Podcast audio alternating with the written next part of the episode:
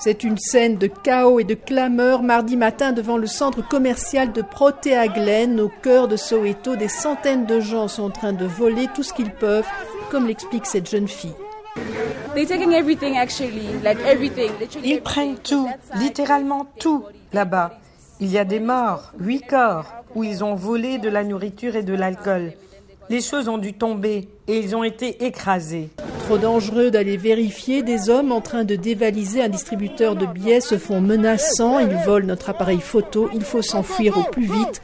Dans un autre quartier de Soweto, quelques soldats montent la garde devant le centre commercial de Deep Clove, totalement dévasté. Dehors, il y a une foule qui acclame. euh, Une des personnes qui, a été arrêtée vient de s'enfuir et elle a été acclamée par la foule.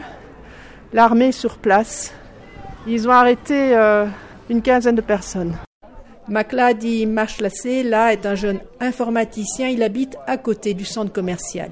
So uh, the army's here, but I don't think it's enough as well. 'cause of- L'armée est ici, mais je ne pense pas que cela suffit parce qu'il y a encore beaucoup de gens qui essayent de voler ce qu'ils peuvent.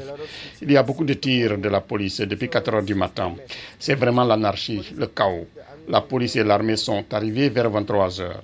Ils vont et ils viennent, et quand ils partent, les gens reviennent piller. C'est surtout les jeunes.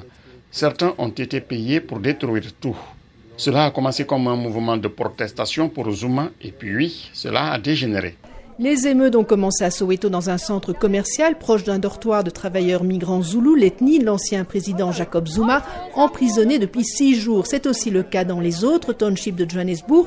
Beaucoup de gens pauvres ont ensuite profité des troubles pour se livrer à des pillages.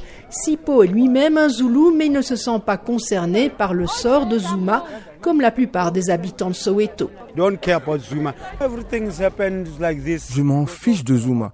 Ce qui se passe, c'est à cause de la pauvreté et du chômage.